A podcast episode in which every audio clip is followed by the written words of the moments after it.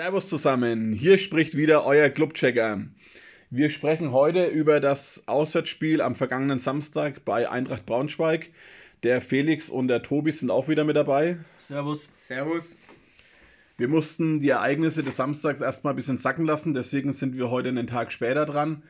Dazu kommen wir dann im Verlauf des äh, heutigen Podcasts. Fangen wir mal mit dem Spiel an sich an, beziehungsweise mit der Formation.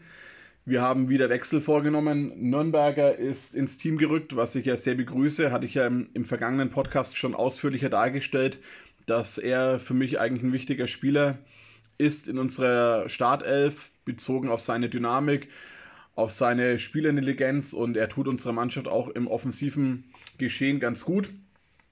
Und ja, überraschenderweise ist Köpke für Lohkemper ins Team gerutscht, wobei ich glaube, dass Lohkemper nach dem letzten Spiel ja wahrscheinlich noch angeschlagen war. Er ist ja auch angeschlagen, leicht verletzt rausgegangen. Von daher war das, glaube ich, eher ein ja, Wechsel bezogen auf die Verletzung und nicht auf die Leistung an sich. Wir haben mit einer Formation 4-2-3-1, 4-3-3, wie man es äh, sehen möchte, äh, begonnen. Mit der gewohnten Viererkette wo eben neben Sörensen Mühl verteidigt hat und in der Defensive im Mittelfeld Kraus und Geis. Und Nürnberger und Hack haben eher so die Außenpositionen begleitet und äh, Köpke dahinter irgendwie hängende Spitze hinter Scheffler. Ja, wollt ihr eingreifen? Wollt ihr was zum ähm, zur Anfangsviertelstunde oder zur ersten Halbzeit sagen? Ja, ich kann da gleich mal was dazu sagen. Also für mich war es ein bisschen überraschend, ähm, dass wir so viel Ballbesitz hatten. Und man hat auch ein bisschen gemerkt, ähm, dass wir damit auch gar nicht so gut klarkamen in den Anfangsminuten. Wir haben zwar den Ball richtig gut laufen lassen, aber kam halt auch wenig Druck von den Braunschweigern. War aber halt alles auch wenig zwingend nach vorne. Also wir haben wenig Risiko gewählt und waren ein bisschen überfordert mit so viel Ballbesitz am Anfang, hatte ich das Gefühl. Hat dann ein bisschen gebraucht, bis wir dann die ersten ganz guten Aktionen nach vorne starten konnten, aber da hat mir am Anfang voll das Risiko gefehlt. Ja, also du sprichst es ja an, wir hatten sehr viel Ballbesitz. Liegt äh, vor allem daran, dass Braunschweig uns den Ball immer sehr schnell wieder überlassen hat. Also die haben sehr viele lange Bälle gespielt und diese langen Bälle waren teilweise bodenlos. Also ich habe, glaube ich, die ersten vier langen Bälle von Braunschweig in der ersten Minute noch gesehen, die allesamt ins Ausgingen. Hat dann auch der Sky-Kommentator irgendwann angesprochen, dass das vielleicht im Training mal geübt werden sollte. Also Braunschweig hat uns natürlich den Ball auch überlassen, weil ähm, sie den Ball erstens wieder schnell verloren haben, beziehungsweise ihre langen Bälle so hergeschenkt haben, dass wir dann gleich wieder im Ballbesitz waren.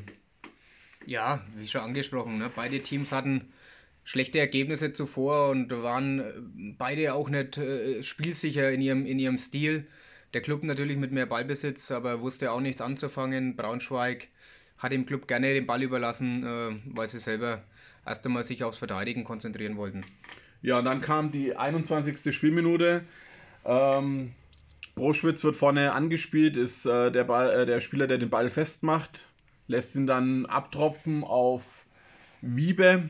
Und ja, Wiebe trifft diesen Ball wahrscheinlich einmal in seinem Leben, beziehungsweise vielleicht einmal im Jahr, wenn man jetzt halt eben nicht ganz unrecht tun möchte. Auf jeden Fall eine schöne Fackel aus ja, 25 Metern. Ähm, ohne Chance für Martinia, schlägt links oben in der Gampel ein. Sonntagsschuss am Samstagmittag. Ähm, ja, da bist du erstmal bedient, wenn du so ein, so ein Ei kassierst. Aber danach äh, sind wir eigentlich ganz gut ins Spiel gekommen. Also das war vielleicht so ein bisschen die Initialzündung, ein bisschen der Wachmacher, weil ich finde, nach dem Gegentreffer, korrigiert mich, falls ihr es anders seht, aber nach dem Gegentreffer hatten wir die bislang beste Phase der ganzen Saison. Ja, um nochmal auf das Traumtor kurz zu sprechen zu kommen. Also sowas ähm, hat man früher nur zu den besten Zeiten des Clubcheckers gesehen, als er die Traumtore von der Mittellinie geschossen so hat. So schaut's aus, so schaut's aus, ja. also hat mich ein bisschen daran erinnert und ja, den trifft er halt nie mehr so, aber ja, müssen wir halt so hinnehmen. Aber wie schon gesagt, ja, danach hatten wir die beste Phase.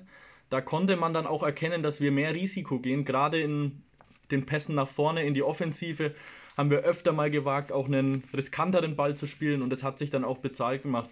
Ich meine, dass wir das Umschaltspiel mittlerweile ganz gut beherrschen, haben wir gezeigt. Und es hat sich dann halt auch in der 31. Minute beim Ausgleich bezahlt gemacht, als wir einen Ball, äh, Ballgewinn hatten, an der Mittellinie ungefähr. Dann eigentlich direkt auf Hack weitergespielt und der halt eben mit diesem Risikopass in die Schnittstelle zu Köpke. Provokant, also, aber seine einzig gute Aktion des Spiels, wenn ja, ich es mal also einwerfen darf. Das, das stimmt, das war seine einzig gute, aber die hat halt dann in diesem Moment gleich mal zum Tor geführt. Ich meine, Köpke hatte noch ein paar Probleme bei der Ballannahme, ja, aber hat ihn ja reingemacht, also war ja alles in Ordnung. Also war gutes Umschaltspiel, gut gespielt, also das hat sich echt gut anschauen können. Ja, äh, nach dem, nach dem Gegentor, nach dem 0 zu 1, hat man wirklich gemerkt, dass ein bisschen mehr, mehr Biss in den Aktionen drin war beim Club. Es war mehr Feuer da, es war mehr Wille da und man hat auch gesehen, mit, mit leichten Unterdrucksätzen äh, ist Braunschweig schon ganz schön ins Schwimmen gekommen, vor allem in der, auf der linken Verteidigungsseite von Braunschweig unserer rechten Angriffsseite über Valentini, über, äh, über Köpke, auch Scheffler hat die Bälle gut festgemacht. Ähm, hat man schon die ein oder andere Situation. Ich vermisse da leider die letzte Konsequenz, dann noch mehr Kapital ähm, aus so einer Schwächephase des Gegners ähm, zu ziehen. Ähm, es hat zwar gereicht, das Spiel komplett zu drehen auf, auf 2 zu 1. Ähm, natürlich auch unser, unter gütiger Mithilfe unseres Ex-Torhüters ähm, Donnebusch, der, der da äh, sehr netterweise am Ball vorbei segelte. Aber ja, wie gesagt, normalerweise muss man dann auch die Schwächephase des Gegners nutzen und mit noch mehr Willen dann auf das dritte Tor, auf die Vorentscheidung gehen. Aber das, äh, wie die letzten Wochen schon gezeigt haben oder auch das ganze letzte Jahr gezeigt hat, äh, sind wir dazu nicht in der Lage. Ja, du hast das 2 zu 1 schon angesprochen. Ähm, Valentini hatte in der ersten Halbzeit sehr viel Platz auf seiner Seite, hat da, naja, mehr oder weniger was draus gemacht. Also auch da muss ich sagen, seine Vorlage zum 2 zu 1 war mehr oder weniger auch da seine einzig gute Aktion des Spiels oder zumindest die einzig herausragende Aktion. Wobei die Flanke natürlich, naja, ich sag mal, eine gute Verteidigermannschaft äh, klärt den Ball auch äh, deutlich. Also da war ja die Absprache in der Defensive bei Braunschweig nicht vorhanden, weder bei den Verteidigern noch beim, beim Torwart. Nach dem Motto, nimm du ihn, ich habe ihn sicher, ähm, ist da keiner irgendwie rangegangen. Scheffler lässt durch, Köpke am zweiten Pfosten schiebt ein. Ähm, für Köpke natürlich top, kommt ins Spiel rein, ähm, schnürt gleich den Doppelpack.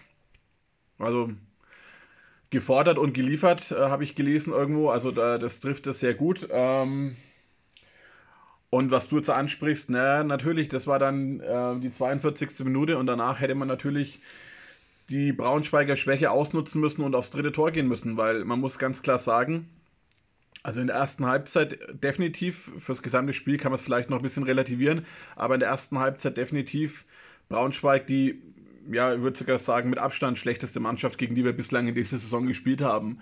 Also normalerweise musst du denen gleich mal vier Stück einschenken, damit äh, da der Käse gegessen ist. Und ja, wir schaffen es nicht. Wir gehen aber mit einem 2 zu 1 in die Halbzeit und gehen jetzt auch in eine kurze Pause. Nach der Pause kümmern wir uns dann um die zweite Halbzeit und vor allem um die zwei entscheidenden Szenen der zweiten Halbzeit. Bis gleich.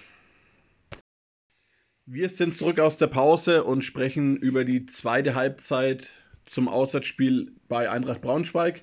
Und im Wesentlichen wollen wir da zwei Szenen genauer besprechen, nämlich zum ersten das Gegentor in der 52. Spielminute. Und das ist eine Situation, die ich eigentlich längst äh, erledigt ähm, dachte.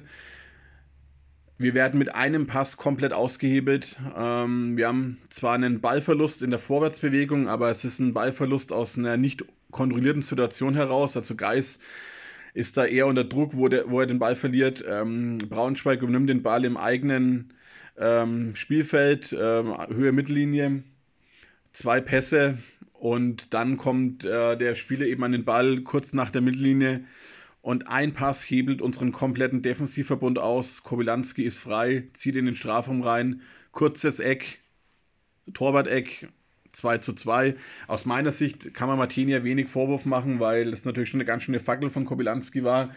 Und ähm, aus einer relativ kurzen Distanz, Martinia spekuliert ein bisschen aufs lange Eck, aber man kann ihm da, denke ich, wenig Vorwurf machen. Aber dieser Pass, äh, wo Sörensen komplett falsch positioniert ist und seinen Gegenspieler äh, aus den Augen lässt, ähm, ist, glaube ich, das Gravierende, was man hier ansprechen sollte. Wie habt ihr es gesehen? Ja, also ähm, Sörensen hier ganz klar falsch positioniert. Ähm, muss hier einfach die Mitte dicht machen, gerade weil Handwerker ja auch auf den ballführenden Spieler geht und somit eigentlich den Passweg nach außen zur Hälfte zumacht. Also, und selbst wenn, ist der Außen immer noch der ungefährlichere Spieler. Also Sörensen hier ganz klar mit dem Stellungsfehler geht auf seine Kappe. Und der Ballführende hat ja, ist ja auch zur Mitte gezogen und hat ja den Ball auf dem linken Fuß. Also, dass der Pass nach außen gespielt wird, ist erstens kaum möglich und zweitens auch relativ unwahrscheinlich. Also, dass der Pass so in die Spitze gespielt wird, war eigentlich relativ gut erkennbar und Sörensen äh, ja, hat da den Gegenspieler, wie gesagt, komplett aus den Augen verloren. Mühl hatte zwei Gegenspieler um sich herum. Also denke ich ganz klar, geht ganz klar auf die Kappe von Sörensen. Ja. Also mir fehlt ja generell das Tempo in der Umschaltbewegung.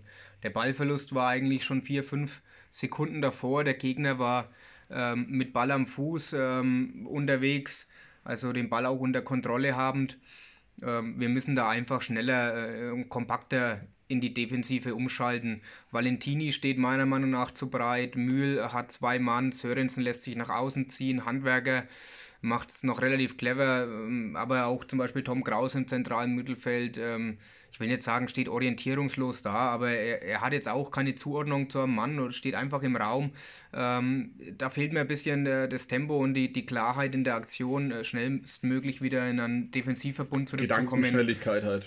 Schnellstmöglich, genau, da einfach hinten den Schotten dicht zu machen. Und äh, wie gesagt, Braunschweig war jetzt auch in der ersten Halbzeit, wie wir es vorhin angesprochen hatten, nicht bekannt dafür, für ihr, ihr, klares Passspiel, für ihr gutes, genaues Passspiel, aber wenn man ihnen dann eben so viel Raum lässt und so große Abstände zwischen der, der, den Kettenbestandteilen der Viererkette hat, dann finden eben auch die die Lücke, äh, um ihren eigenen Mann freizuspielen. Ja, dann stand es 2 zu 2. Bill Murray und das Murmeltier lassen grüßen. Also wir haben wieder eine Führung verspielt und äh, die vergangene Saison beziehungsweise auch die ersten Spiele dieser Saison wiederholen sich immer wieder und es ist jetzt hier an der Zeit wirklich das abzustellen, weil es ist zwar schön, wenn man dann wieder in Führung geht, weil äh, Sörensen, glaube ich, hat es auch ausgedrückt, ähm, ja, wenn wir jedes Spiel in Führung gehen, dann ist es zumindest besser, als wenn wir zuerst zurückliegen. Damit hat er zwar in gewisser Weise recht, aber wenn wir die Führung jedes Mal wieder hergeben, dann ist damit auch nichts gewonnen. Also ähm, die falsche 9, falls ihr die Seite kennt auf Instagram, hat äh, es schön hervorgehoben. Wir sind die Profimannschaft, die in der Saison die meisten Punkte nach Führung vergeben hat. Vor dem Spiel waren es 9 Punkte. Zu diesem Zeitpunkt des Spiels waren es dann die Punkte 10 und 11. Und jetzt kommen wir dann zum Pünktchen Nummer 12, den wir in der 87. beziehungsweise dann endgültig in der 93. Minute eingesammelt haben. 87. Minute.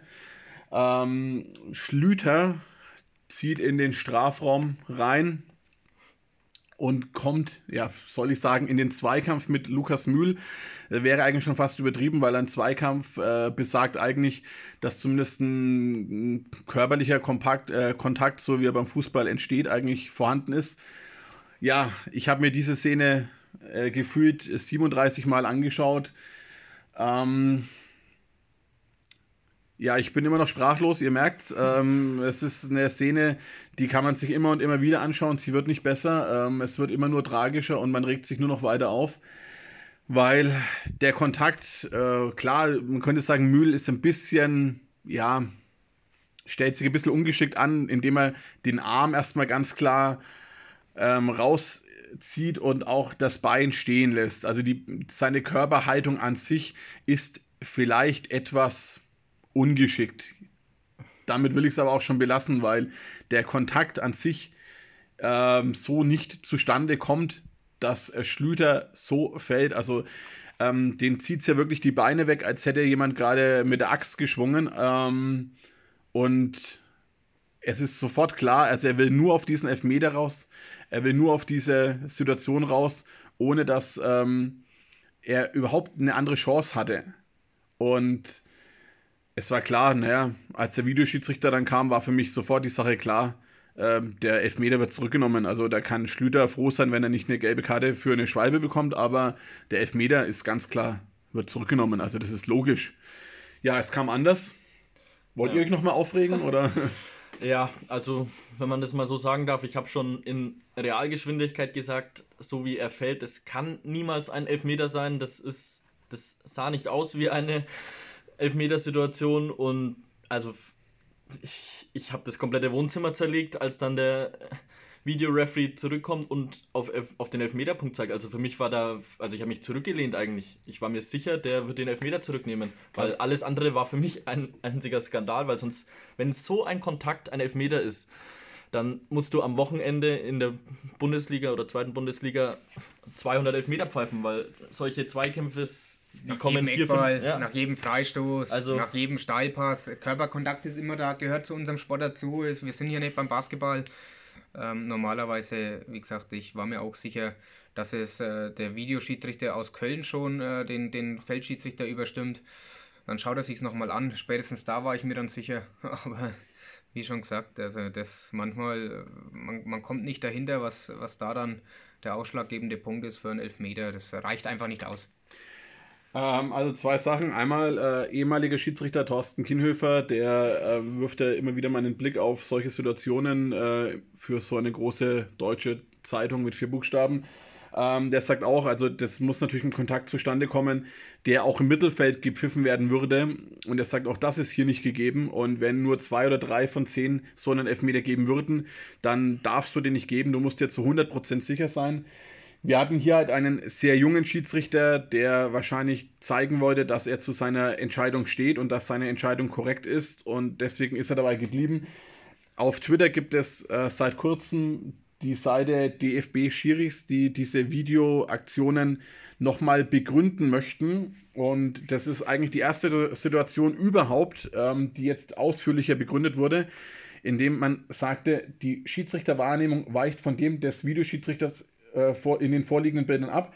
Der Videoschiedsrichter empfiehlt dem Schiedsrichter also ein, eine On-Field-Review, um seine Wahrnehmung zu prüfen. Die Bilder zeigen dabei einen Kontakt im Schienbeinbereich. Diesen bewertet der Schiedsrichter als ursächlich, dass der Braunschweiger fällt. Okay, das habe ich mir genauer angeschaut, habe die Situation nochmals mehrfach durchlaufen lassen, hingespult, zurückgespult, zurückgespult, wieder angeschaut. Ähm, wie gesagt, Mühe lässt sein Bein etwas ungeschickt stehen, ja. ja Vielleicht kommt ein minimaler Kontakt von äh, Mühs linken Schienbein und dem äh, rechten Bein, glaube ich, des äh, Braunschweigers zustande.